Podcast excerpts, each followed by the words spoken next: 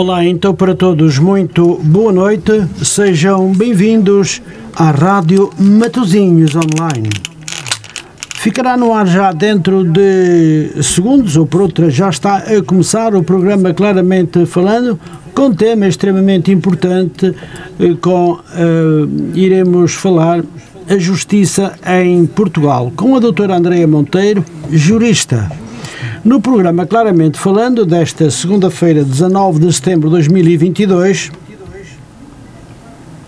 iremos conversar com a doutora Andreia Monteiro, que é jurista, e vamos falar de um tema que preocupa uma grande parte da população. Uma conversa de 90 minutos com um tema muito importante: a justiça em Portugal. Vão ser os limites desta ligação, que vai até si pelas 21 horas até às 22 horas e 30 minutos. O programa de hoje será uma reflexão acerca da justiça portuguesa. A doutora Andreia Macedo, jurista, claramente falando, tema a justiça em Portugal com a doutora Andreia Monteiro. Lembra que a Constituição Portuguesa, que nos artigos 202 e seguintes define os princípios que constituem a base da organização judiciária e funcionamento dos tribunais em Portugal. Assim, os tribunais são órgãos de soberania com competência para administrar a justiça em nome do povo. A sua função é garantir a defesa dos direitos e dos interesses dos cidadãos protegidos por lei, reprimir a violação da legalidade democrática e dirimir os conflitos de interesses públicos e privados. Os tribunais são independentes e apenas estão sujeitos à lei. As suas decisões são obrigatórias para todas as entidades públicas e privadas uh, e prevalecem sobre as de quaisquer outras autoridades. As audiências dos tribunais são públicas, salvo quando o próprio tribunal, em despacho fundamentado, decidir o contrário, com vista a assegurar a salvaguarda da dignidade das pessoas e da moral pública ou a garantir o seu normal funcionamento. Doutor Andreia, seja bem-vindo à Rádio Matosinhos Online. Muito boa noite. Boa noite a todos os ouvintes e ao Adelino por mais uma vez me fazer este convite de participar, de poder participar e também estar um bocadinho aqui à conversa uh, com estas temáticas cada vez mais atuais e pertinentes, no sentido também de esclarecer os nossos ouvintes e também dar a minha opinião e termos aqui também um, um, um confronto e um bocadinho de apelar às novas necessidades e aos problemas problemas e as circunstâncias que nós estamos a, a verificar uh, no nosso país, na nossa justiça e no funcionamento das nossas instituições. Muito bem, doutora, poderemos já então começar uh, por uh, lembrar que a justiça em Portugal nem sempre é aquela que o povo pretende. Acho que e já se diz por aí que Portugal, neste momento, tem uma justiça para pobres e outra para ricos. Enfim, vamos ouvir a sua opinião e eu gostaria de lhe perguntar já, uh, doutora Andreia, como vê a democracia da justiça?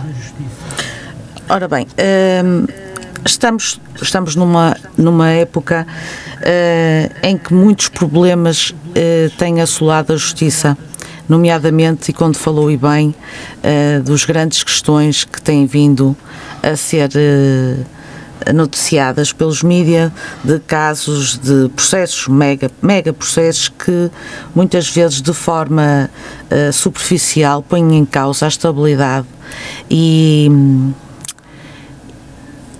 e a democracia e a forma como a justiça é interpretada por parte dos cidadãos. Mas voltando à questão que me colocou da Sim. democracia em Portugal, Uh, estamos realmente num verdadeiro Estado de Direito em que se pretende que os direitos, liberdades e garantias de todos aqueles que acessam à, à justiça sejam devidamente protegidos e acautelados. Uh, é certo que o grande crescimento económico, político e social que nós tivemos pós 25 de Abril foi um grande estandarte do levantamento de outros valores, de outros princípios e de uma abertura a novas problemáticas e a uma defesa do cidadão, a, uma, a um humanismo da própria justiça. Parece-me. Uh, quando disse que o cidadão muitas vezes sente uma certa descrença, hum. uh, quando disse bem a justiça de, há uma certa justiça dos ricos, uma justiça dos pobres, é uma certa descrença na, nas instituições, no sistema em concreto, uh, deve-se e, e, e, e, temos que o dizer, a uma morosidade processual Uh, por um lado, e por outro lado também há uma grande subcarga por parte dos tribunais uh, atuais, a que acresce também uh, ao Ministério da Justiça os custos exagerados que são, portanto, iminentes a toda a, a, dinâmica e a toda a articulação do funcionamento dos tribunais e que muitas vezes põe-se em causa a qualidade desses mesmos serviços prestados, eh, que faz com que o cidadão comum muitas vezes tenha essa hum, sensação de que as decisões o afastam até de pedir o apoio judiciário, claro. que o afastam do sistema judicial e essa morosidade em nada beneficia os direitos dos cidadãos, as suas garantias e a boa execução da justiça material. Uh, portanto, a percepção que a sociedade tem, uh, efetivamente, é que existe uma, uma, um desfazamento entre o tempo do direito e o tempo do cidadão.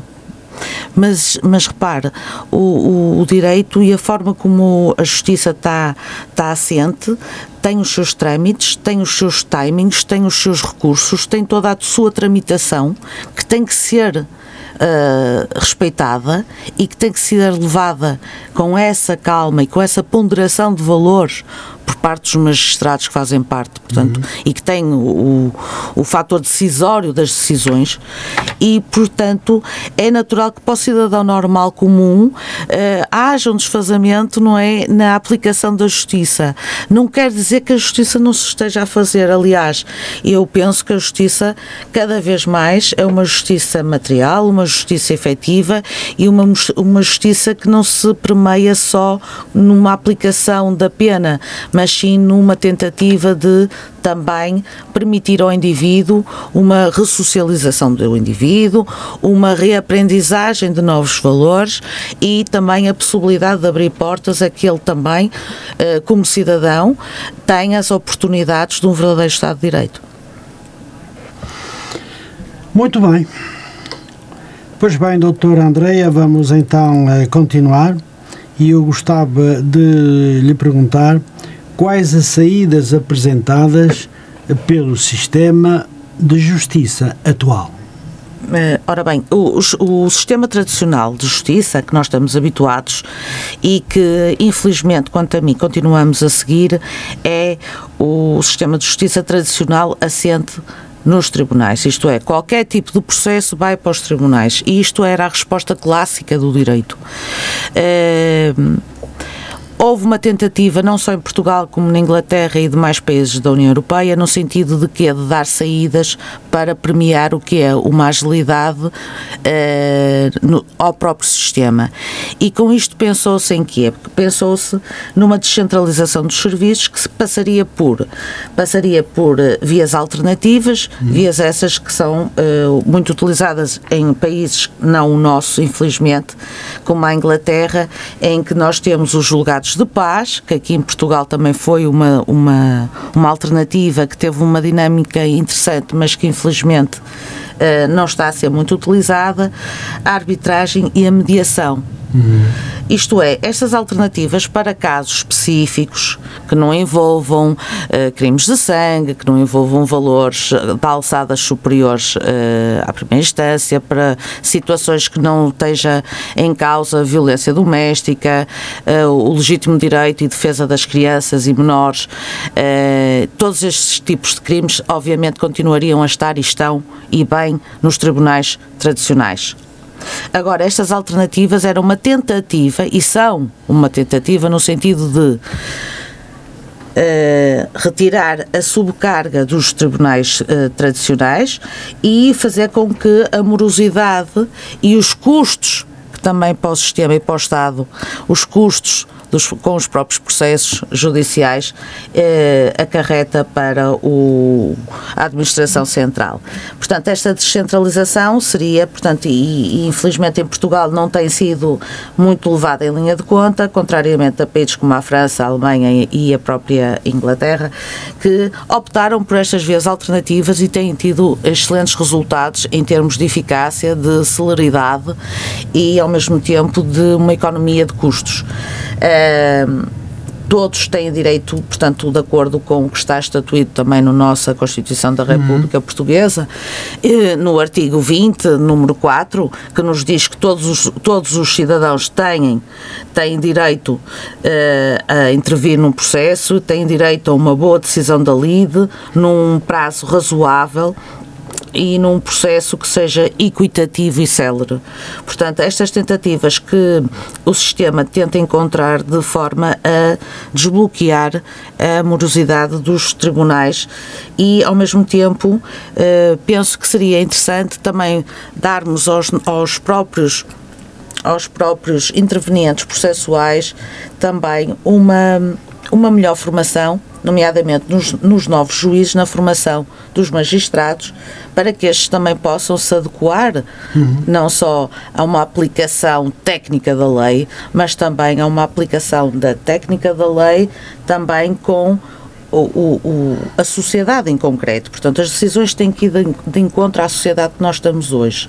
Uhum. E, e talvez esse seja o grande desafio para o direito e o grande desafio para os tribunais.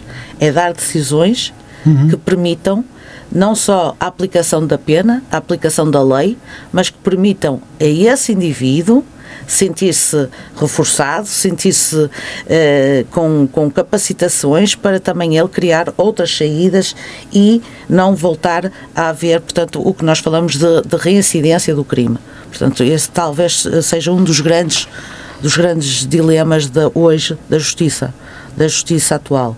Uh, não, não permitir que haja um, uh, eh, a reincidência dos casos e dos processos, claro, portanto, claro. porque aí faz-nos crer que uh, a justiça falhou, porque se nós estamos a se nós condenamos o indivíduo ou estamos o indivíduo está num processo, ok, há, há uma há uma sentença, o indivíduo é condenado ou absolvido, Ok. E se, passado uns tempos, volta a acontecer a mesma situação com o mesmo indivíduo, leva-nos a crer que o próprio sistema não está a dar uma resposta prática, efetiva do Sim, problema. Exatamente, nos leva a é a mesma coisa. Se, é o meu, e, e vou-lhe dar um exemplo muito prático. Durante muito tempo, na nossa legislação em relação ao tráfico de droga, tráfico e consumo de droga, havia, uma, havia um conceito muito dúbio.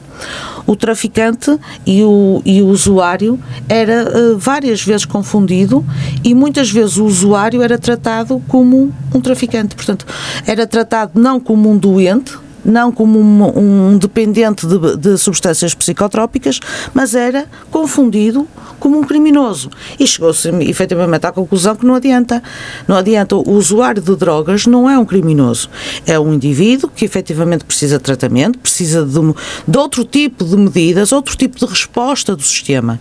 E hoje o nosso sistema, o nosso sistema de justiça português tem essa resposta. Portanto, houve uma evolução na aplicação da lei e não é punido nem é-lhe aplicado penas restritivas da sua liberdade, mas sim penas de ambulatório, de tratamento, de uhum. forma a que ele se possa reerguer numa sociedade que se quer igual, que se quer para todos e que se quer justa.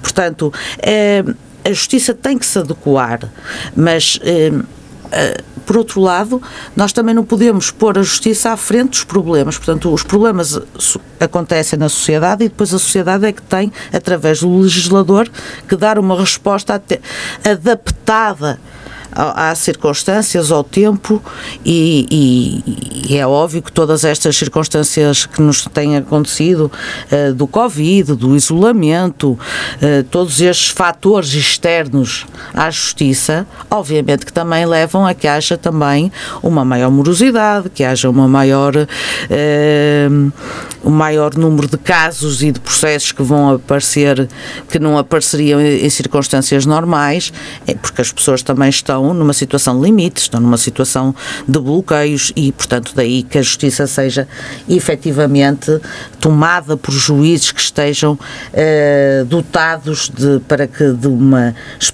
faça a especial complexidade das questões, uhum. possam também eles atuar em conformidade não só com a lei, hum. mas em conformidade com o tempo em que estamos e efetivamente estamos em tempos bastante, uh, não digo complicados, mas em que, em que, as, em que há um aceleramento de, das mentalidades, em que há um aceleramento da maneira de estar das pessoas, de pensar e de se fazer a própria justiça. Portanto, não é estarmos no sentido de criticar a aplicação da justiça, mas termos uma necessidade de moldarmos essa aplicação às necessidades atuais que cada vez mais são uh, mais complexas, mais estruturadas. Uhum. Uh, e que, portanto, acabam por dar uh, a necessidade de que haja um bom senso por parte dos magistrados, que o têm, efetivamente que sim, e que façam um, com que uma, a sociedade fique privilegiada e que a sociedade beneficie com esta aplicação de uma justiça material efetiva e não só a aplicação, a aplicação mera e simples da lei eh, própria de um Estado legalista que obviamente que nós e bem na democracia portuguesa já muito ultrapassamos essas, essas tendências. Eu, eu gostava, gostava depois do que acabou de dizer e, e muito bem, eh, deixou aqui uma réplica perfeita ao ao tribunal e aos juízes, mas também aos réus e ao inocente, uh, acredita que, para além de um juiz respeitar a lei, em muitos casos joga mais a consciência do juiz que a própria lei? A tendência dos tribunais é, numa, é de uma é de fazer um juízo o juiz deverá fazer efetivamente um juízo de prognose entre as duas questões. Não pode haver conflito entre a lei e, e a opinião ou a prognose que o juiz faz de um caso. Ele tem que sempre respeitar a lei. Agora, não é um. E isso levávamos a, outra, a outras questões que estão em cima da mesa, que é em relação à questão da metadados. Sim, que, no Brasil, por exemplo, vou-lhe dar o exemplo do Brasil, que já está a utilizar uh, metadados e já está a utilizar uh, uh, a inteligência artificial em processos de, de fiscais, em processos de direito fiscal e de tráfico de droga. Estão a aplicar a inteligência artificial. Isto é, o juiz uh, só tem que rever, uh, portanto, o, o, de acordo com os vetores que são introduzidos, não é, de forma artificial, pela medicina, pela, pela inteligência artificial, e depois validar ou não e uh, corroborar, assinando, e, e, portanto, isto irá ser, há, há quem defenda que é o futuro, portanto, o apoio da inteligência artificial e, portanto, o, o juiz tipo que ficar numa posição subjugado à, à, à inteligência artificial artificial. Uh, as vantagens que os adeptos da utilização desta inteligência artificial defendem é que é muito mais célere, hum. em termos de lá está, de raciocínio. Uh, Consegue-se, portanto, fazer, portanto, desbloquear muito mais processos no, nas varas.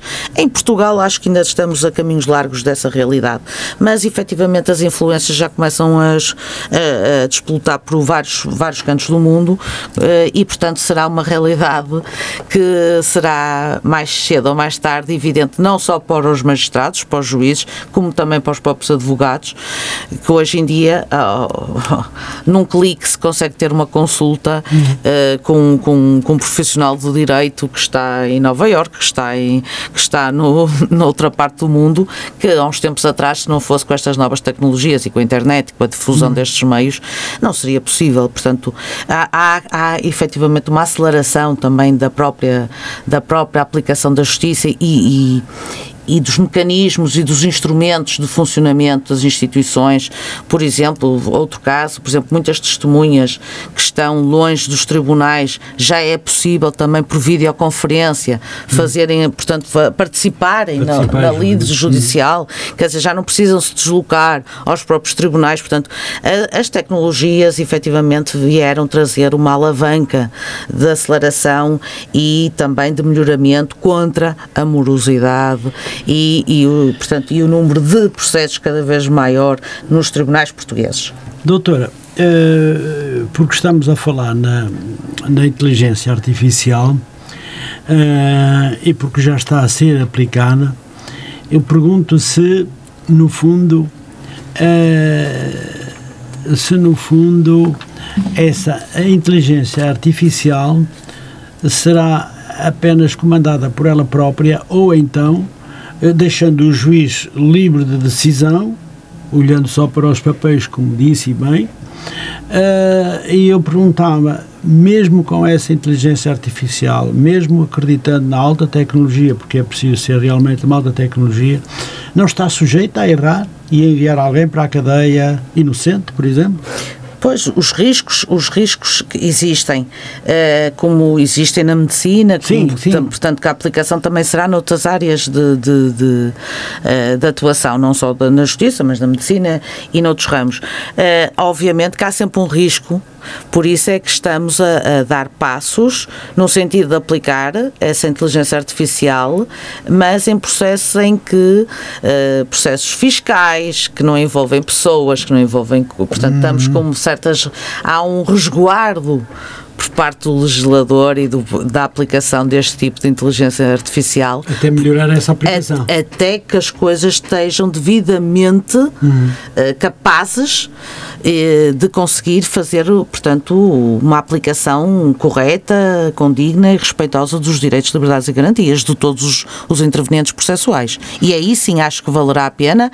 Uh, outra questão que se coloca, irá dar desemprego em muitas áreas, em muitas atividades atividades económicas, sem dúvida, porque estamos a falar em, em todos os ramos de, económicos, desde, desde as indústrias, desde, desde as planificações, sim, sim. desde, desde, desde as, o próprio comércio. Já se fala também que muitas profissões irão desaparecer com esta utilização, uh, se for exagerada uh, e substituir o homem, uh, não vamos ter, por exemplo, uma, uma balconista, uma, uma comercial, mas vamos ter uma máquina máquina, eh, temos ali um sistema em que nós aplicamos as, eh, portanto, ali as questões e o próprio sistema depois vai dar a resposta e vai nos reencaminhar para um determinado resultado e não vai haver e, e, e eu acho que o mais grave é não se ter a percepção hum. Eh, da pessoa que está do outro lado. Isto é, enquanto nós nos tribunais, muitas vezes, uh, e penso que, os próprios decisores, os juízes, têm essa noção, que quando estão a olhar para um, para um, para um interveniente, conseguem perceber. Hum. Pelo faces, pela expressão, pela forma como ele responde, pelo olhar, pelo olhar hum pelos olhos não é, que, que transparecem-nos a alma e muitas vezes acho que com este tipo de, de dinâmicas uh, vai-se perder muito disso o sistema vai, vai ficar cada vez mais uh, robotizado, hum. muito mais. Um, ehm, como digo, tem vantagens Mas e doutora, tem desvantagens. A doutora, que é advogada e jurista, eh, acredita nesta alta tecnologia? Acredito para casos de consciência moral, que é muitas vezes o caso, bah, não é a mesma coisa que aquele homem que, ou aquela mulher que mata este ou aquele e que, pronto, eh, está tudo bem, sabemos quem foi, o que fez, como foi, como fez e vamos punir em função da lei. Mas será que com essa, com, com essa, com essa aplicação do sistema de inteligência uh, uh, artificial vai conseguir dar resposta à melhor, à, à, à melhor sentença possível? É como digo, são áreas muito específicas, pois. não se pode utilizar a inteligência artificial em casos de violência doméstica, não se pode utilizar porque não faz sentido, porque são tantas as são tantas ali as particularidades de cada processo que seria impensável uh, estarmos a, a, pôr todos pela mesma bitola, portanto estarmos a, a ter, portanto, um, uma máquina a dar-nos a resposta de processos altamente complexos e que estão a, estamos a falar de pessoas, estamos a falar, claro, claro, estamos exatamente. a falar da vida humana e, portanto, também seria uh, empobrecer o próprio direito. Agora, acredito que vai ser uma ferramenta cada vez mais utilizável acredito. Em Portugal, talvez as coisas venham mais devagar e que tenhamos uma consciência e, com cuidado de aplicar, portanto, a inteligência artificial. E também outra questão que tem sido muito discutida em relação à questão do, da, da utilização de metadados eh, que isso, portanto, irá revolucionar todo o tipo de investigação, que vai permitir também, numa fase anterior da investigação do Ministério Público, da Polícia Judiciária e todos os órgãos uh, de operação e de, de, de investigação, uma ajuda seria uma ajuda muito importante uh, na investigação, mas que uh, por enquanto ainda está a ser devidamente posta em causa e, e, portanto até agora não foi não, não foi aceito por parte dos órgãos de, de decisão uh, de soberania porque põe em causa também as nossas liberdades, as nossas garantias e a, nossas privaci claro. a nossa privacidade. portanto são, são temas que num futuro futuro próximo terão, terão grande desenvolvimento e nós, Portugal, também com o exemplo de outros países, Estados-membros ou não, nós também estou confiante que estamos atentos a essas alterações uhum. e teremos uma forma de adaptarmos à nossa realidade Portanto, temos que adaptar à nossa realidade em Portugal a aplicação da, da, da inteligência artificial, de todos os benefícios, todos os contras. De, obviamente que eh, vai resultar de estudos e de uma, de uma vária, de uma vária eh, de redoma de, de, de pessoas da área no sentido de questionar as vantagens, as desvantagens e também uma evolução que se pretende que seja cada vez mais segura uhum. e, e que também que permeia o, portanto, o bem-estar e a segurança dos cidadãos e, ao mesmo tempo, a confiança nas instituições. Porque acho que a grande questão que se coloca aí é que poderia muitas vezes pôr em causa a própria confiança que o cidadão, que hoje já não tem, muitos cidadãos já não têm muita confiança na justiça, se se aplicasse, uhum. portanto, uma, uma inteligência artificial a grosso modo, obviamente que iria destituir, portanto, toda, toda esta desconfiança. Exato. Não, ainda ia aumentar mais a desconfiança. Ia aumentar mais.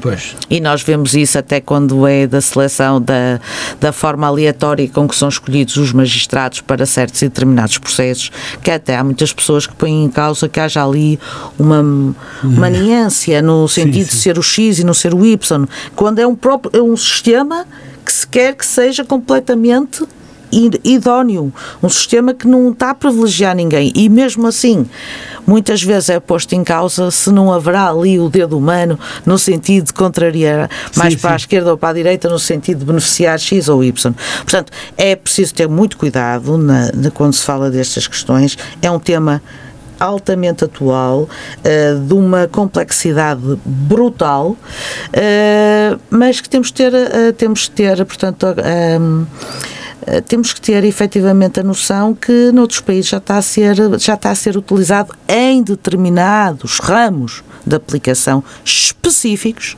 Uh, e que, portanto, não podemos uh, achar que vai ser de forma leviana uma aplicação em todos os ramos, porque isso seria desvirtuar os direitos e tudo que nós já conquistamos na nossa democracia portuguesa. Muito bem, doutora.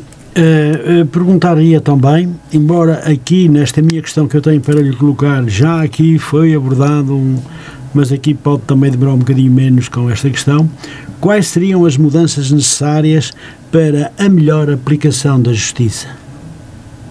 Exatamente, para mim no meu sentido eu acho que eu acho que seria interessante e seria benéfico uh, e positivo os próprios magistrados terem uma assessoria ah. Uma assessoria dentro dos gabinetes que têm e que trabalham arduamente seria serem assessorados de forma a conseguirem uh, dar uma resposta uh, e, portanto, os titulares do juízo terem, portanto, esses assessores no sentido de ajudar uh, a estudar os processos, a, a, compilar, a compilar todas as informações e dados das investigações, portanto, essa assessoria necessária dos juízes, de forma a dar uma maior brevidade e uma melhor aplicação com uma economia de meios seria, seria de louvar. Outra das situações que eu também acho que seria necessário e que seria benéfico para a Justiça era os, os próprios advogados serem chamados a, também a intervir no Conselho Superior de Magistratura, no Conselho Superior dos Tribunais Administrativos e Fiscais, porque no fundo são os advogados que numa primeira etapa estão ali com os clientes, que têm claro. a noção da realidade antes do tribunal, portanto, e seria interessante também e benéfico melhorar essa engrenagem do direito, de forma a, a o advogado advogado também eh, que está mais perto da realidade do cidadão e na defesa dos seus litígios e, e seria interessante haver uma aproximação das carreiras profissionais, de opiniões, de, de uhum. perspectivas, não pondo em causa nem querendo abassalar, portanto, a integridade e, e portanto, do, do, dos tribunais e dos juízes.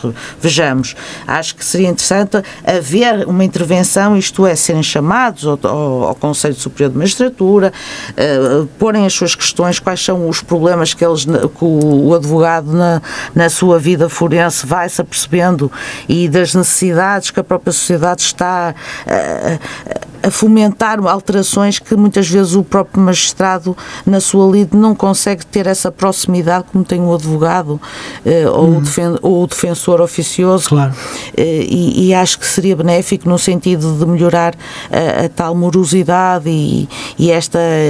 E, e esta e esta eh, este descrédito que muitos cidadãos se sentem abandonados no sentido que, que, que, que que as decisões demoram muito, que as decisões não são justas, que, que, que, as coisas podiam ser feitas de outra maneira. Portanto, aproximar no sentido não de se imiscuir nas competências de, de, cada, de cada um dos poderes de, de decisão, mas de ajudar a uma melhor articulação do sistema. Muito bem. A doutora, gostava de lhe perguntar também de que forma vê o apoio judiciário é insuficiente aos mais carenciados ou não? Ora bem, é, quando se fala do, do, apoio, do apoio judiciário, é uma questão é, que tem sido uh, largamente discutida é, e, e, portanto, e que efetivamente o protocolo que foi celebrado entre o Ministério da Justiça é, não tem sido suficiente. Uhum. por outro lado, o IAP, o Instituto Administrativo e Financeiro do Estado, que está sob a tutela da Ordem dos Advogados Portuguesa, tenta a todo o custo reabilitar a qualidade do sistema judiciário. Agora, penso que cada vez mais é importante não só nós nos preocuparmos com os mais carenciados, porque isto obriga, portanto, a um, a um formalismo que é, que é obrigatório, que tem que se entregar, portanto, o, o, um, os rendimentos na segurança social, portanto, fazer prova dessa insuficiência. Uh, agora, o que me parece é que uh, não, a questão não se coloca em relação aos mais carenciados, mas se calhar coloca-se em relação à classe média, uhum. que como já não está dentro do, dos parâmetros dos mais carenciados, pois. tem uma justiça uh, cara. É. E, e que faz com que, que, com que muitas, muitos cidadãos, uh, muitas vezes até, até pretendiam e, e, precisavam de recorrer à justiça, mas como não estão a ser beneficiados de acordo com as categorizações que são feitas uhum. para que se tenha apoio judiciário, isenção de custas, uh, muitas vezes acabam por não ir defender os seus direitos porque têm que pagar custas, porque têm que pagar honorários dos advogados e isto tudo acaba por acarretar mais prejuízos financeiros e muitas vezes morais e pessoais para o próprio, para o próprio titular que devia ter os seus direitos devidamente salvaguardados, mas eh, o sistema está vocacionado efetivamente para os mais carenciados. Esses sim tem isenção de custas, tem uh, direito a um, um, um, defensor oficioso, classe média e por, por aí adiante, uh, o sistema acha que não faz sentido também estar uh, a financiar a justiça. Portanto, o próprio cidadão deverá também ser responsável. Uhum uh, de, se quiser ir para o tribunal, tem que ser ele também a custear esse custo e não o Estado estar sempre a custear o, o próprio funcionamento das instituições judiciais. Mas não acha que, pelo facto de a classe média, muito da, muitos da classe média que não abordam esses problemas com a justiça, acabam por camuflar eh, muitos processos que poderiam ser julgados e punidos e não o fazem precisamente porque as possibilidades de poder alimentar uh, o poder judicial, judicial não é de maneira nenhuma adequado à bolsa mensal que essas pessoas têm e por isso escondem muitos processos provavelmente. Sim, considero, considero admissível a opinião que, que, está, que está a demonstrar, mas também se formos a falar com muitos profissionais da área vão dizer assim, não, mas para, essa, para, para a classe média há outras saídas, há a mediação, há, há os julgados de paz, há outras saídas que não os tribunais tradicionais. Portanto, ehm, o sistema está, está formulado efetivamente para os mais carenciados e para isso tem que apresentar uh, os comprovativos para que seja, Exatamente. quando muito, na, na, na, situação de ser uma classe média uh, deficitária, poderá ter uma redução nas taxas de justiça, mas nunca se terá a isenção como nos mais carenciados. Como os mais carenciados. Portanto, e aqui está-se a aplicar também um, um, princípio interessante, o princípio da igualdade e da equidade na aplicação, portanto, das oportunidades a todos, de forma equitativa, de acordo com as, as condições económicas que cada um pode e aceder Sim. ao sistema. Doutora, considera necessário uma maior formação e porque falou de formação há momentos atrás, uma maior formação de todos os intervenientes judiciais? Uh, repare, uh, eu acho que sim, portanto, nós estamos a falar, portanto, da vida das pessoas, nós estamos numa área uh, de extrema complexidade, estamos a falar da vida das pessoas, estamos a falar de, de, do património das pessoas, estamos a falar de áreas que mexem com, com, com, com o cidadão e, efetivamente, é necessário aproximar o cidadão das instituições de decisão, da, da justiça e daí ser, defender que acho que deveria haver uma maior especialização curricular uh, no sentido de, de estar, portanto, cada um dos intervenientes estar também mais uh, vocacionado uh, para áreas específicas e, nomeadamente, estou-me a referir à violência doméstica. Hum. Por exemplo, nunca se falou tanto da violência doméstica nos tribunais portugueses e não é por acaso e também foi uma formação que eu tive o, tive o gosto de frequentar. Foi uma formação eh, que foi lecionada e que está a ser lecionada de forma, de forma gratuita por parte de instituições de formação superior, no sentido de que de capacitar os magistrados, o Ministério Público, os advogados, para esta realidade das vítimas uh, para o estatuto das vítimas, para a forma como é que poderemos tratar a vítima para que a vítima não, não seja novamente vitimizada em tribunal ao ter que muitas vezes ter que repetir todos os, todos os, depo, todos os depoimentos que já tinha realizado em sede de inquérito. Portanto, todas estas sensibilidades estão cada vez mais a serem atentadas, atendidas pelo sistema, o que nos leva a crer que existe efetivamente uma grande, uma grande tendência e e para a especialização, nomeadamente destes casos, destas áreas que são tão sensíveis, não é? Da violência sim, doméstica, sim. do abuso de menores, portanto, questões que envolvem um, uma complexidade, não é? Da própria estrutura da sociedade. E, portanto, todas essas formações que estão a ser uh, levadas a cabo por várias instituições de ensino superior uhum. uh, para profissionais de direito, efetivamente, e, e mais, o, uma questão que nós, eu acho que está a passar ao lado e que não é essa o meu intuito, uh, nós estamos estamos a falar aqui das instituições, mas nós estamos nos, estamos nos a esquecer dos operacionais da polícia, os PSPs, os GNRs, que são os primeiros a chegar a casa das pessoas quando há um crime, quando há uma, Claro. uma violência, quando há uma, um, portanto, um- uma violação, quando há um abuso de menor. Eh, Portanto, esses também, esses profissionais, também eles têm que estar mais sensíveis a, a perceber eh, porque estamos a falar de um, de um crime que tenha aumentado exponencialmente. E, Tem, tam- e o, e o Ministério da Justiça, hoje e de uns tempos para cá, obviamente está, está a querer capacitar os profissionais, desde a PSP, desde dos- todos os OPCs, no sentido de garantir uma proteção também destas vítimas. É verdade, deixe-me dizer-lhe, e porque está a falar da violência doméstica, que este poderá ser um tema importante para a próxima eh, entrevista que possamos, ou conversa que possamos ter muito em breve, para além deste, claro, eh, que é também muito, muito importante.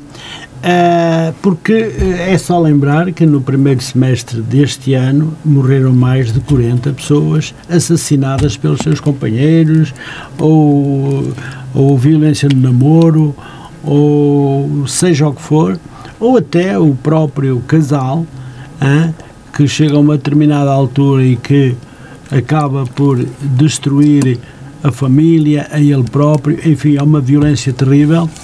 E eh, ainda há um dias surgiu a notícia de que um homem que, que massacrava a companheira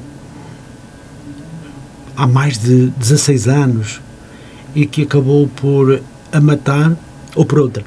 Ele foi para a cadeia, o, isto vem ao encontro de muitas vezes o juiz sansa- sancionar e depois o, o, o, o criminoso acaba por repetir quando sai da cadeia. E foi o que aconteceu agora. Ele foi preso, esteve na cadeia e voltou, saiu, saiu depois de ter cumprido a pena e mal saiu, matou a mulher. Exatamente. Quer dizer, é um problema que, claro, os juízes também não podem. eh, não, mas, mas, que- mas repare, mas, mas Senão tam- tem que lhe dar prisão perpétua, não é? Eles nunca mais saem. Pois, porque que em Portugal não é. Mas em Portugal não há. Não é, não é, não é, não é admissível. Mas repare, é, o que nos leva a querer esse exemplo, esse exemplo que nos está a dar, qual é a conclusão que nós podemos eh, chegar? Não é, não chega à aplicação da lei, não chega uma medida, uma medida de, de, privativa da liberdade para o indivíduo deixar de ser criminoso, para o indivíduo deixar de ser violento.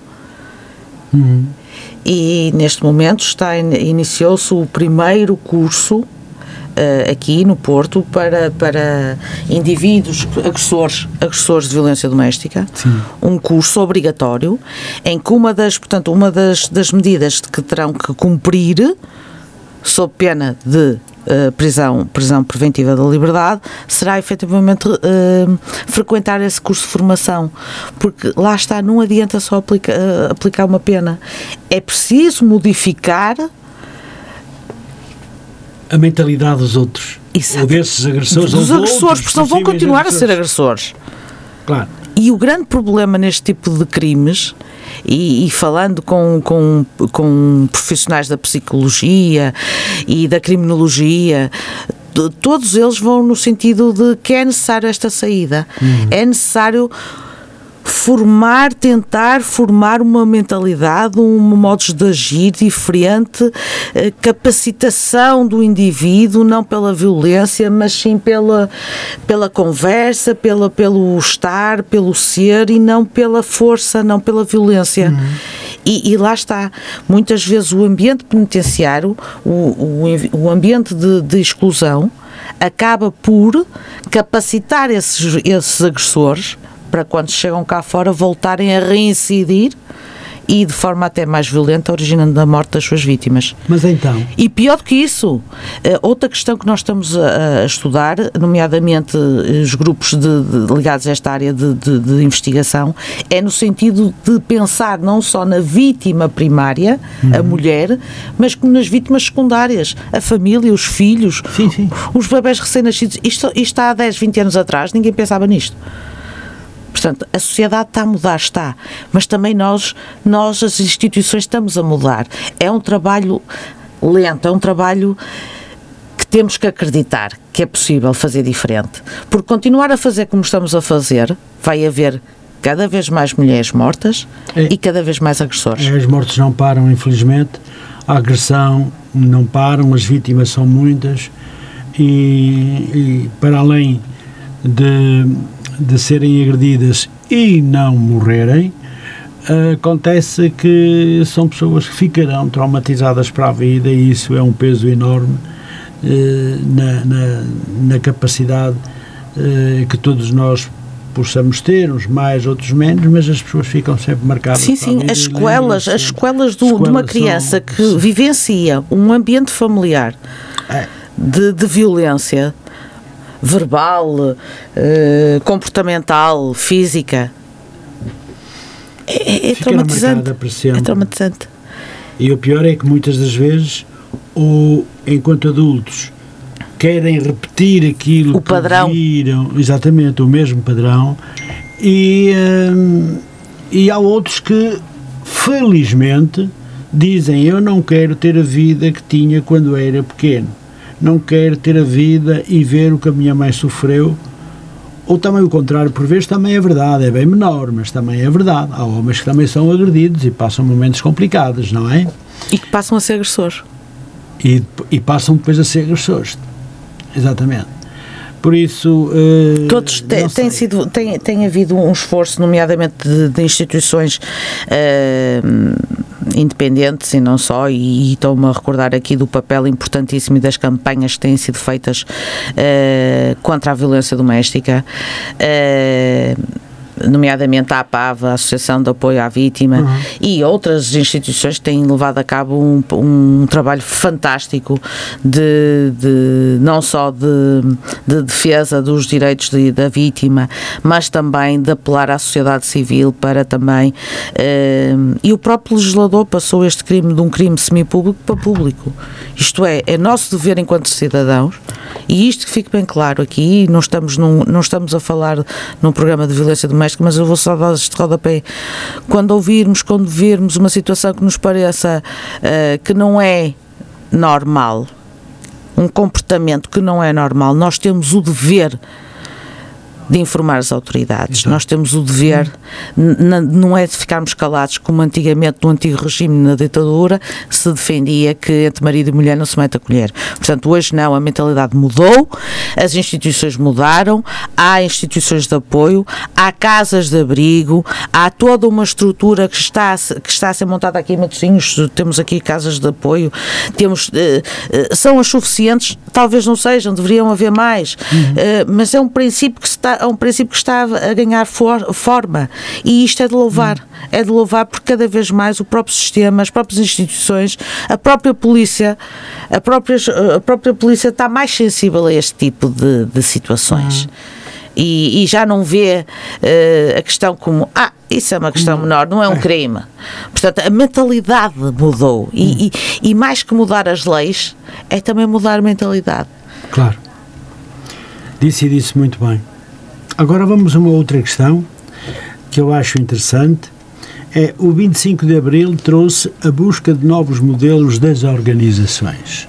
Quer falar um pouco sobre, sobre isto? Eu, eu, eu, efetivamente, para mim, o 25 de Abril uh, é, é um marco, eh, não só para mim, mas para toda a história portuguesa. Claro. Uh, apesar de eu ser pós 25 de Abril, portanto já já já, portanto já nasci numa, portanto numa sociedade uh, já aberta a novos ideais e a uma mas nova muito pequenina e, e, exatamente, portanto, o que eu sei, o que eu sei, efetivamente é das experiências que me vão contando e, e que são experiências uh, fascinantes antes da, da altura da Revolução, Sim. de todo aquele impasse, o que é que aquilo poderia dar ou não, portanto, esse, e, e, gosto efetivamente de falar com essas pessoas que tiveram essa, que passaram essa por, por sim, essa sim. experiência. Uh, agora, uh, voltando, voltando à parte mais académica da, situação, da questão, o 25 de Abril é efetivamente um marco, portanto, do novo Estado e de uma mudança radical, uh, não só do, da, da, da, da forma como o Estado se organiza, das instituições instituições, mas também da própria estrutura social. Claro.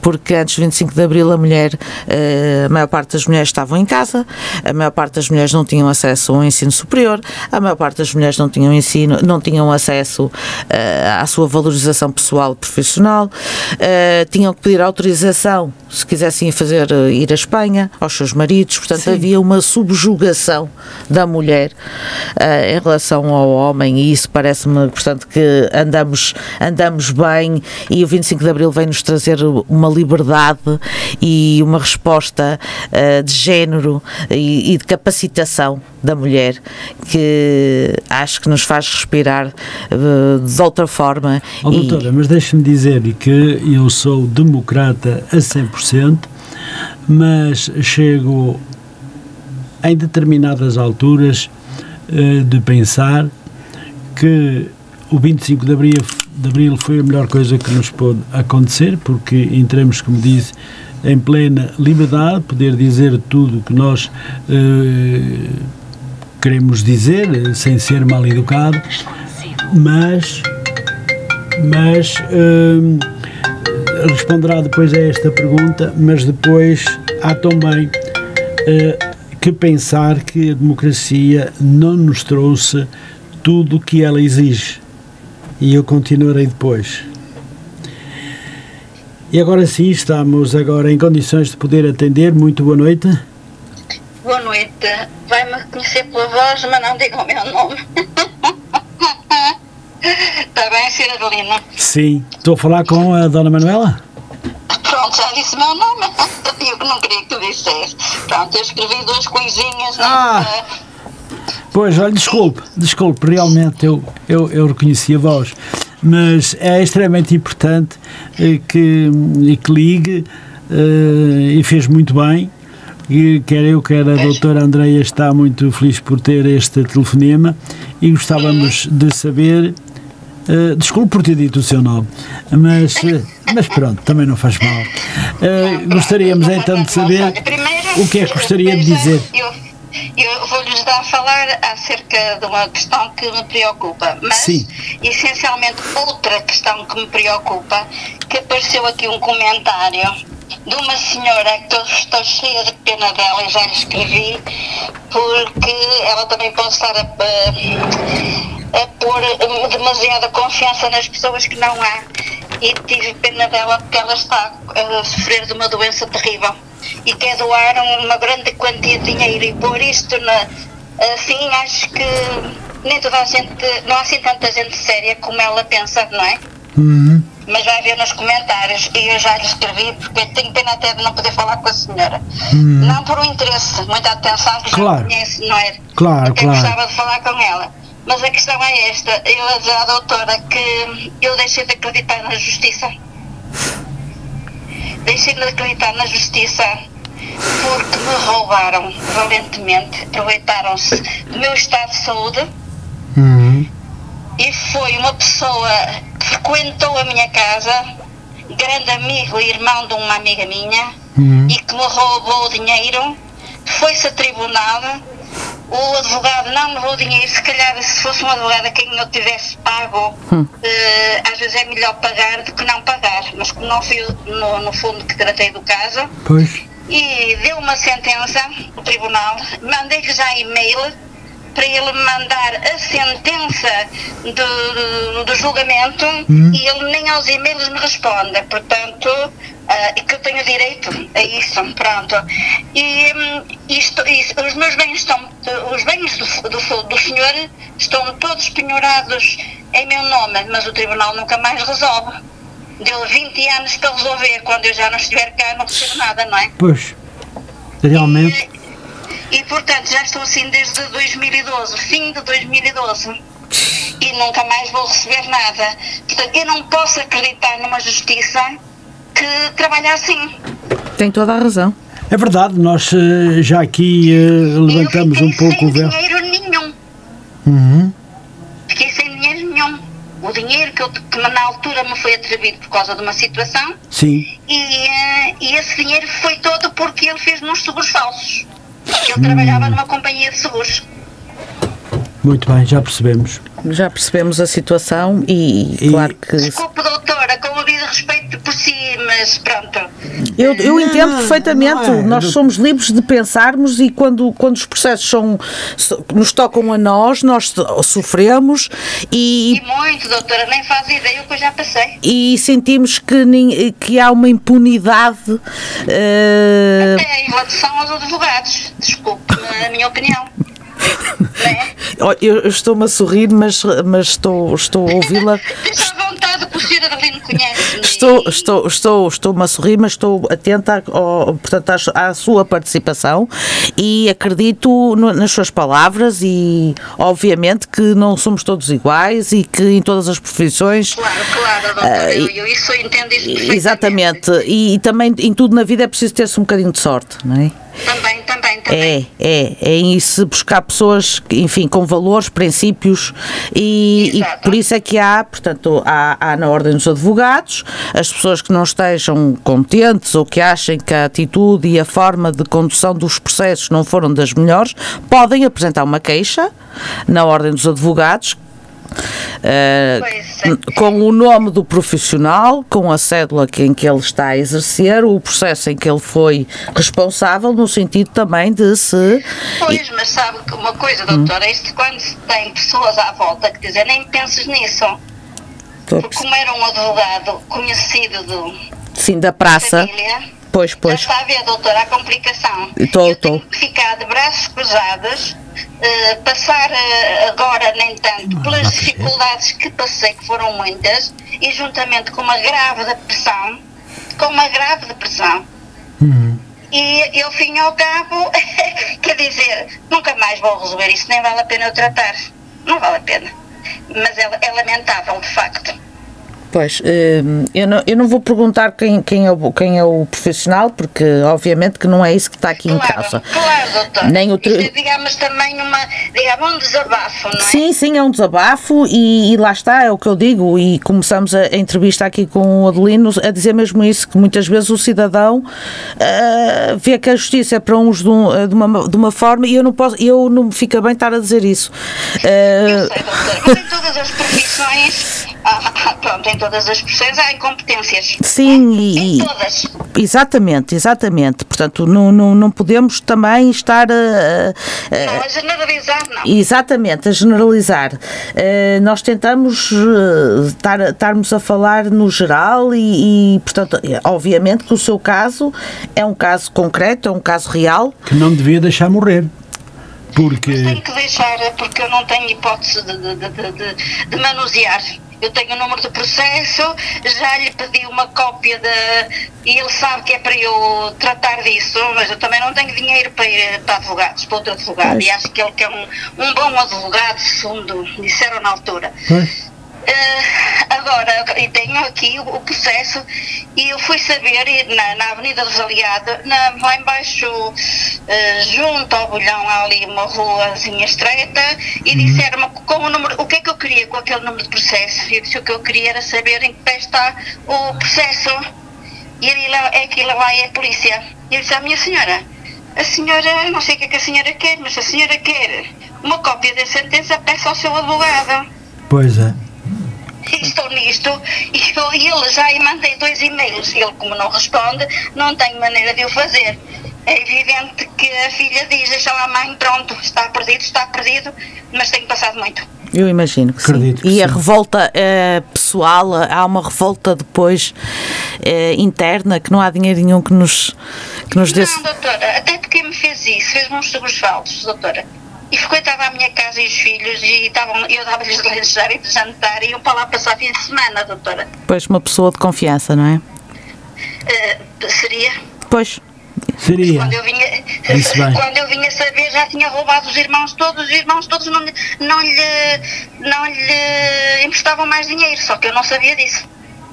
E ele, eu pedi para lhe fazer uns seguros com o dinheiro que tinha recebido e ele fez essas aplicações, uhum. Deu-me uns papéis falsos que depois apresentaram-se, foi apresentado no tribunal, mas ele depois, lá em tribunal, disse, disse que portanto, ia, ia bem com, também com, com, com um advogado, que não tinha maneira de pagar porque não tinha outra função para exercer, que andava à trolha que não tinha, não tinha dinheiro certo para pagar. Mas entretanto. Pois, mas quem comete um crime paga na cadeia. Devia estar na cadeira, Ah. na cadeia. E por os vistos já fez outros crimes e co- continua impune. Porque quando eu falei com na polícia que tive que ir ao bom fim, disseram, minha senhora, este senhor já, já é reincidente. E eu disse, como? Não, não, nem me diga uma coisa dessas, sou guarda. É verdade, é verdade. Olha, a senhora vai apresentar queixa, fui eu que apresentei queixa, e, e depois eles disseram, esse, esse senhor, esse senhor, olha, e- ele, ele é, já é useiro e useiro nestas coisas. Ó doutor, aí não há possibilidade de, de poder eh, parar com esta situação e, há, e que este homem e que este homem pague pelos crimes que tem cometido? Repare, eh, houve uma sentença, Ele tem tudo pe- penhorado, ele tem tudo penhorado. Ele já tem, Que- ele já tem os bens penhorados, não é isso que está a... Quando foi a, penhora por minha causa, Em 2012, sim, a penhora foi sobre os bens da casa porque diz que não havia outros, porque entretanto a segurança social e essas coisas têm prioridade sobre os outros. sim, sim, certo? finanças, Pronto. tudo. E, e no meu caso ficou pe- penhorado um piano, que era da filha, que era a coisa que valia mais, as máquinas, as mobílias, quer dizer, que quando se eu, eu primeiro que eu não, não, não, não, não vou querer nada disso e quando for a ter está tudo velho. E depois isso foi para leilão. A leiloeira não sei se está feita com ele porque é a segunda vez que não consegue vender nada. E está neste impasse e nunca mais um- uma resposta ao processo. Pois, e entretanto o senhor deve-se ter dado como insolvente, não é? E, e ponto. É, é, é doloroso, sabe? É, é doloroso. É que Está- me leva a não acreditar na justiça. Aí está o mal da justiça. Repara, eh, neste tipo de processos, é, co- a própria, a, a- a- portanto, a nossa ouvinte disse bem, primeiro, primeiro é as finanças, primeiro é a é segurança verdade. social, primeiro são as instituições de Estado que, são- isso, que vão é receber o, o que há para receber. E depois, os restos, eh, desculpe lá a, a terminologia, fica para os coitados que acordaram tarde e que vão atrás do prejuízo, mas esse prejuízo é, é infinito. Porque não foi só a senhora, pelo que me parece, deverá Não, ter não, sido não, não, foi mais gente. foi N mais pessoas que foram enganadas, burladas e, e que ficaram no prejuízo. gente. E com umas falas mansas que ele parecia um doutorado em linguagem. Ah, sim. São pessoas altamente manipuladoras. Delicado, super delicado. Eu vou ajudá-la. Não eu se preocupe. Vou fazer-lhe os seguros. Vai correr tudo bem. E quando eu vi, estava a correr tudo mal. Oh meu Deus, pronto. Olha, eh, Pronto, peço desculpa. Não, se não, eu me é- alonguei muito. Minha querida amiga, não faz mal, não faz mal. Olha, Foi, um- e, e, e foi, tenho pena, porque vi uma senhora aqui a dirigir-vos um comentário que eu fiquei cheia de pena. E ela não sabe que se pode cair assim nas mãos um berlão. não me diga. Que é uma senhora que, se- que se chama Pop Clotilde Manuela, Hum. que está altamente doente e que diz, é pena ela pôr isto em público, tenho 850 mil na minha conta bancária na Société Générale France e eu gostaria de dar esta quantia, esta, esta quantia, eh, portanto, é viúva há 17 anos e não tenho filhos e quer doar dinheiro, mas isto é um perigo para ela também, coitada. É um perigo. Nós- Desculpe nó- estar a dizer que eu até gostava de falar com a senhora no sentido de, de dar Acautelar-lhe. esperança, mas ela já, já perdeu a esperança, pelos vistos. mas isso, E penso que com a doutora Andreia será possível pelo menos ter uma conversa. Claro que sim. Estamos aqui para Mas- ajudar. Mas, aí o senhor Adelino vai ver a conversa que. eh, Olha, fiquei cheia de pena. Fiquei cheia de pena e já lhe mandei uma mensagem Hum. eh, para a senhora pedindo-lhe desculpa por me meter na conversa, eh, ter esse cuidado, mas que pronto, o que é que eu lhe podia desejar? Apo- Apoiá-la, mas ela está realmente, diz que está, eh, enfim, está a acabar. Pronto, Sabe que a a solidão e, e- E está, e portanto, e às vezes o falar, mas se ela tem o cancro na garganta, eh, nem se calhar isso posso fazer, mas ao menos escrever no, no Facebook, eu não importava de me tornar amiga dela e conversar pelo Facebook sem interesse absolutamente nenhum, muita atenção. eu Claro, sei. claro, claro. que sim. Não quero nada. Eu sei. Claro, mas se, mas se hum, a senhora quiser vir à rádio denunciar esse, essa situação e outros, esteja à vontade, é só Mas o conversarmos. um- senhor Adelino vai ver aí nas, nas, nas Tá bem. mensagens que ela escreveu. Muito bem, eu agora não posso, bem. não posso ver porque Tá está- bem. estou a utilizar o telefone, mas depois vou ver, vou ler. Está bem, peço desculpa e depois, ter, e depois se ter possível e se desejar, eu penso que a doutora Andréia é uma pessoa muito humana, muito humana, com o coração do tamanho do mundo e também ajuda no que pode.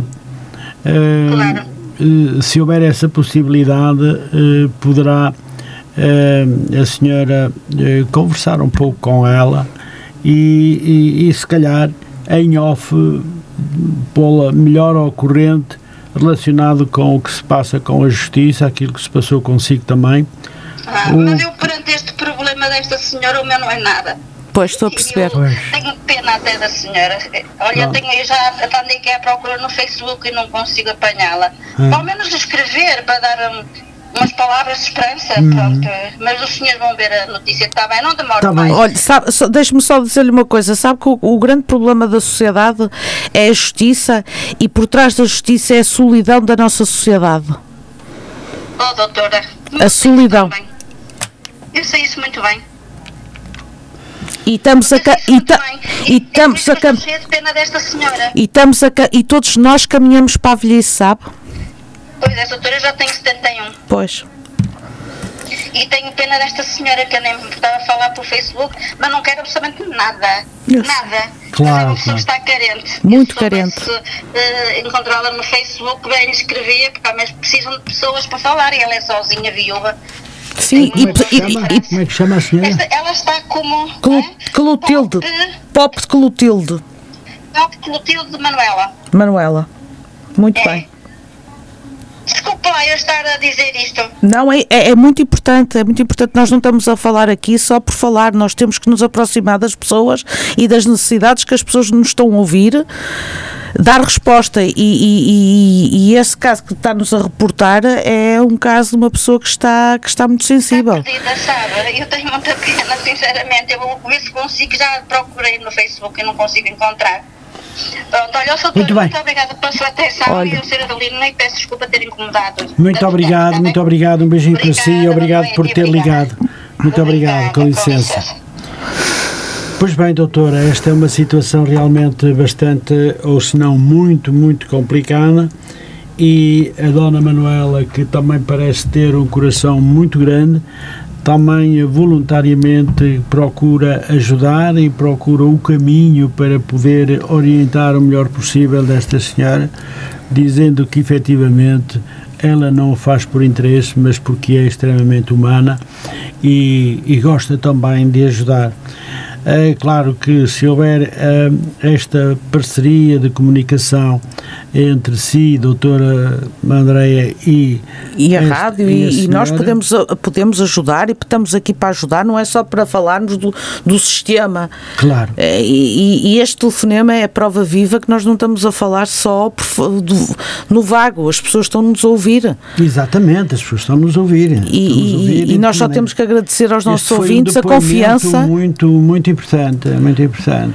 a confiança que têm em nós de nos ouvir e, e a responsabilidade que nós também temos enquanto, em- enquanto serviço público Claro, de ajudar aqueles que estão mais sensíveis, que exatamente. estão nas- entre quatro paredes, que não é só violência doméstica, é a violência social, Pois, é a violência da, da terceira idade, é a violência das doenças e que muitas vezes as pessoas eh, tornam-se alvos fáceis. E, e eu, eu, tô, eu fiquei, doutora, fiquei vamos, bastante. vamos dar sequência a esta situação, logo veremos. Está bem? Eh, e eu, e eu eh, já nem me recordo muito bem a questão que estava em alinhamento consigo, mas também não tem importância.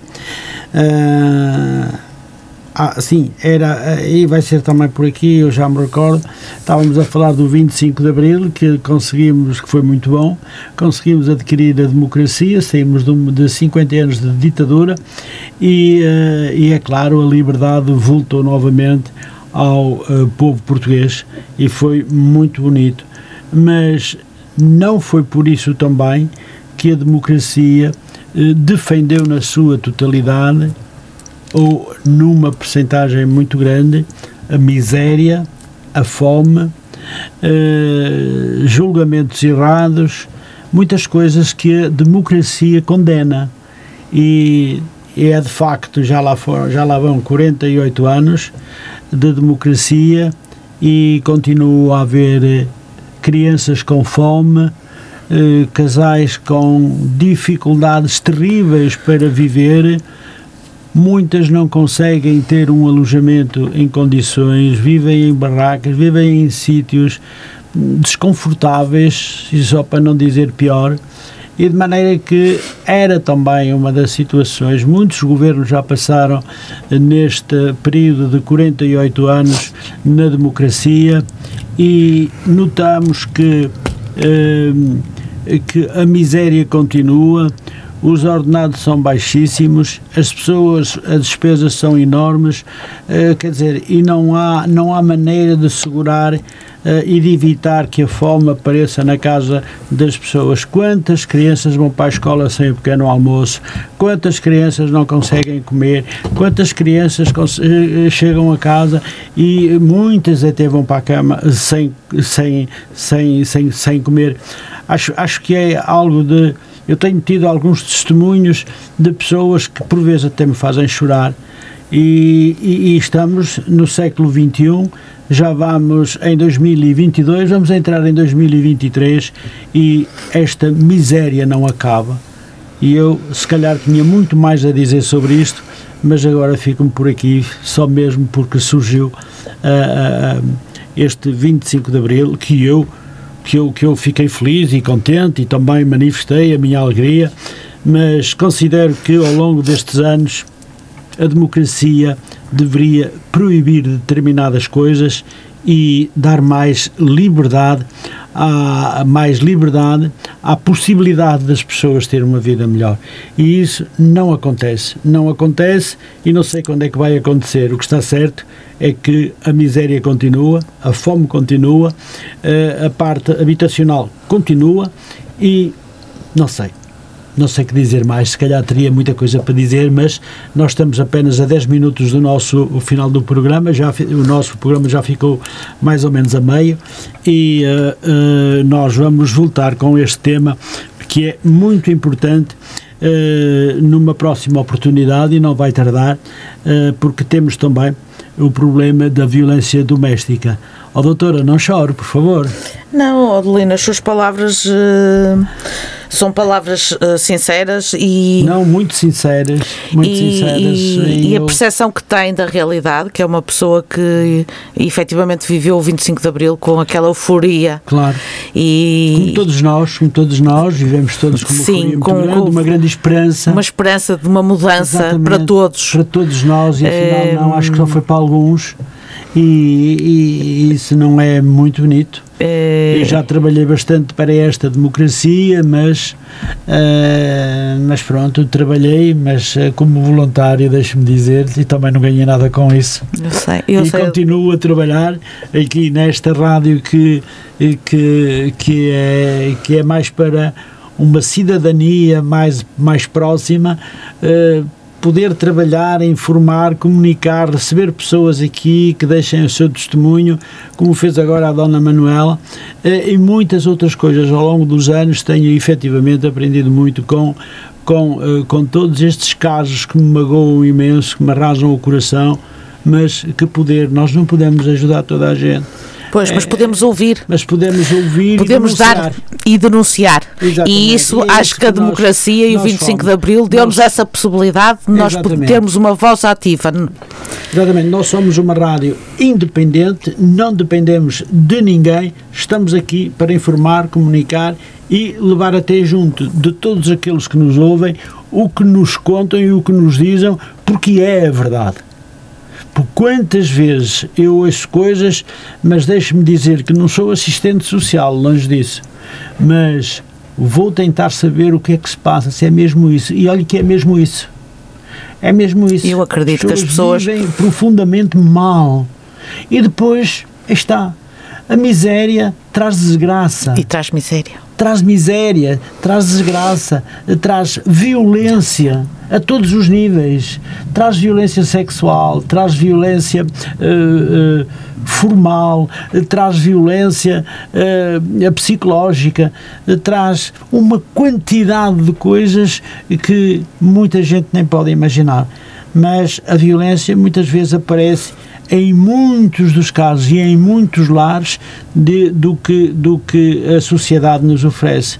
E quando ela nos oferece muito pouco, muito pouco, deixe-me dizer-lhe, doutora, é muito complicado, muito complicado. É, e, e, e, o que, e, o que se, e o que se defendia eh, de defender as franjas da sociedade e de estarmos atentos e de fazermos Sim. a mudança hum. cada vez mais com estas novas eh, guerras, com estas, com estas, com estas modificações macroeconómicas internacionais, Sim. Enfim, tudo isto vai nos prejudicar todas as nossas claro. garantias e, e, portanto, será, será obviamente tema de discussão e de conversa num próximo programa, não é, Adelino? Porque... Doutora Andreia, eu, uh, claro, uh, tenho ainda bastantes coisas para lhe. Uh, para lhe falar, mas já não vou ter tempo. Sabe que 90 minutos é o tempo que está que me está disponível para conseguir colocar a nossa conversa no podcast. E é isso que eu quero é que esteja mesmo no podcast para além de estarmos a fazer um vídeo sobre este sobre este tema e consigo na, neste programa claramente falando. Mas já não consigo efetivamente falar de uh, muito mais que eu tinha aqui para para para lhe perguntar a sua opinião é extremamente eficaz, é, é, é, é de uma sensibilidade hum, muito grande. E depois há outra coisa, é que a, a doutora Andreia é uma pessoa que diz realmente as coisas com sabedoria e, e, com conhecimento de causa, e isso é a melhor forma de poder informar os nossos ouvintes. Uh, daí podermos poder considerar que devemos, eh, se possível, e pelo menos da sua parte, sobretudo, dar uma ajudinha aqui à Dona Manuela, de forma a que essa pessoa que está com, com idade eh, já, eh, que nem sempre consegue realizar aquilo que, que mentalmente aquilo que, que, que, poderia, o que, o, que, o que fez, o que tinha no passado. É uma pessoa que precisa de ajuda e nós vamos tentar procurar ajudar. Sim, da melhor forma, com, com o melhor carinho, o maior respeito, pode contar connosco e pode sentir-se à vontade quantas vezes for necessárias para ligar aqui para a rádio, para falar com o Adelino, para falar comigo, com toda a equipa aqui do nosso, do nossa, da nossa rádio, que estaremos sempre de braços abertos uh, para uma palavra solidária, honesta, é íntegra e que faça a mudança. É verdade. Uh, podemos lembrar que também a doutora Andréia é também advogada aqui do, da Rádio Matosinhos, é também membro da, da membro da do, do, do executivo, do executivo. Da, sim, sim. aqui da rádio e naturalmente que, com muita honra uh, e, e... É, e, e posso posso lembrar que quando a convidei eu sabia quem convidei e só lhe agradeço ao facto de estar eh, connosco. Eu sei que tem muitas coisas para fazer, tem muito trabalho, mas eh, quando pode, está sempre com a rádio e isso eu agradeço-lhe do coração. Você tornou, tornou-se para mim uma grande amiga. Bom, vamos então agora, eh, porque temos apenas 5 minutos, e deixe-me perguntar-lhe, vamos. Uh, Vou-lhe só fazer uma pergunta aqui no meio, já quase no fim, muitas outras ficaram para trás, e eu gostava de lhe perguntar, doutora, uh, a máquina jornalística e seus agentes faz saltar a grande velocidade a sigil, a, o sigiloso andamento dos processos dos tribunais. O que lhe parece a sua experiência profissional?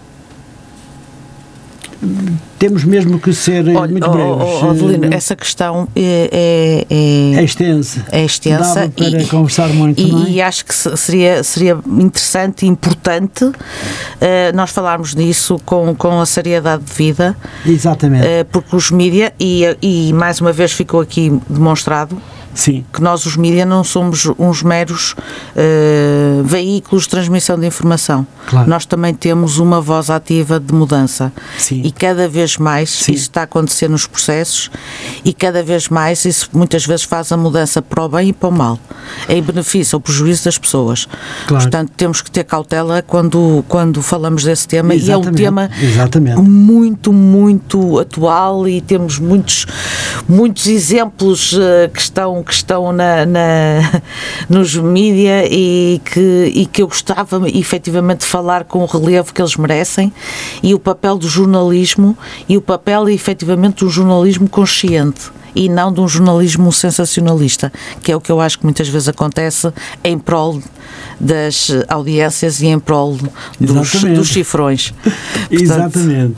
Pronto, eu acho que não vou, não vou questioná-la mais porque também não tenho muito mais tempo e, uh, e depois começamos a falar, não terminamos a questão e por isso ficará então para uma outra oportunidade e vamos voltar a pegar não só na violência doméstica como também uh, o que este, mas também uh, o facto de falarmos sobre a justiça a justiça uh, em Portugal, uh, porque realmente ficou a meio o nosso o nosso programa, mas já muito dizemos, falamos durante uma hora e meia. Bem sei que a doutora fala muito, não é? Mas...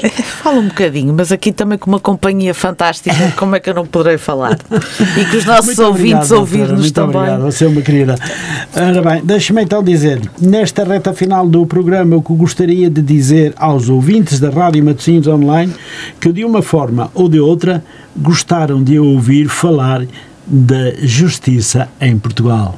Quero e agradecer. também algum temazinho, não temos em pequenino sobre a violência doméstica e, sobretudo, sobre este tema tão importante que nos eh, divulgou a Dona Manuela. É, é, um grande. Só tenho a agradecer, só tenho a agradecer. Eu vim para aqui eh, muito cansada, com várias questões também por resolver, problemas profissionais. Eh, graves e efetivamente saio daqui com o coração cheio porque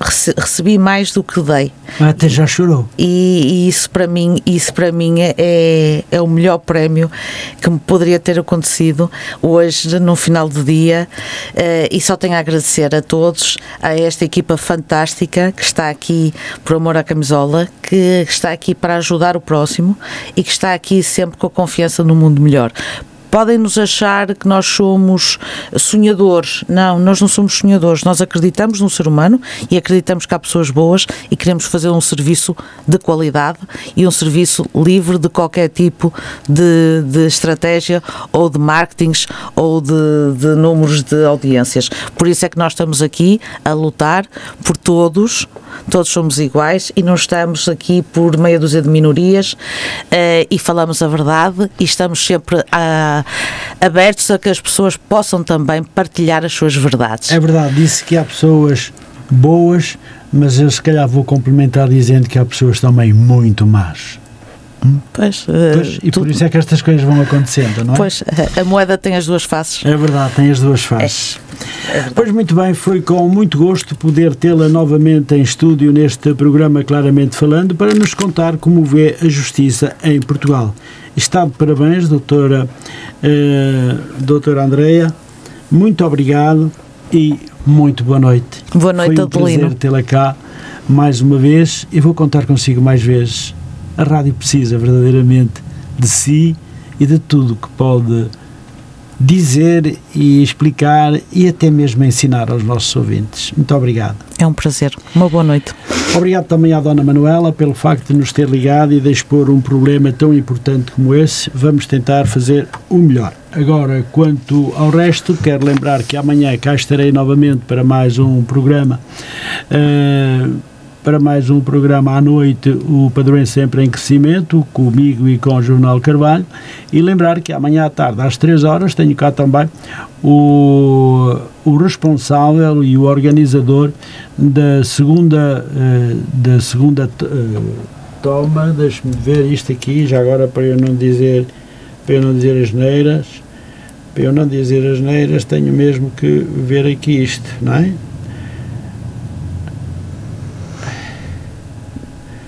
Exatamente, amanhã tenho a segunda mostra uh, das coletividades do Conselho da, da União de Freguesia São Mamede em Festa Senhora da Hora. O que vai acontecer? Vai acontecer que no Carriçal, a partir de sexta-feira, aparecerá, aparecerá o. Uh, uh, esta segunda mostra com todas as coletividades, as associações uh, e tudo e mais alguma coisa, com várias atividades, com barraquinhas para expor, tudo que tem uh, para, para mostrar e depois passarem dois dias efetivamente alegres, felizes e depois uh, as associações e coletividades têm sempre um prazer enorme de mostrar também um pouco do que fazem e isso é extremamente importante. Portanto, foi só uma alerta, vou divulgando isto diariamente, mas agora surgiu a ideia de, neste programa também, uh, conseguir fazê-lo. Por isso, vamos terminar com um grande abraço para todos. Desejo-vos então a todos uma boa semana e uma muito boa noite. Até amanhã, se Deus quiser. Boa noite.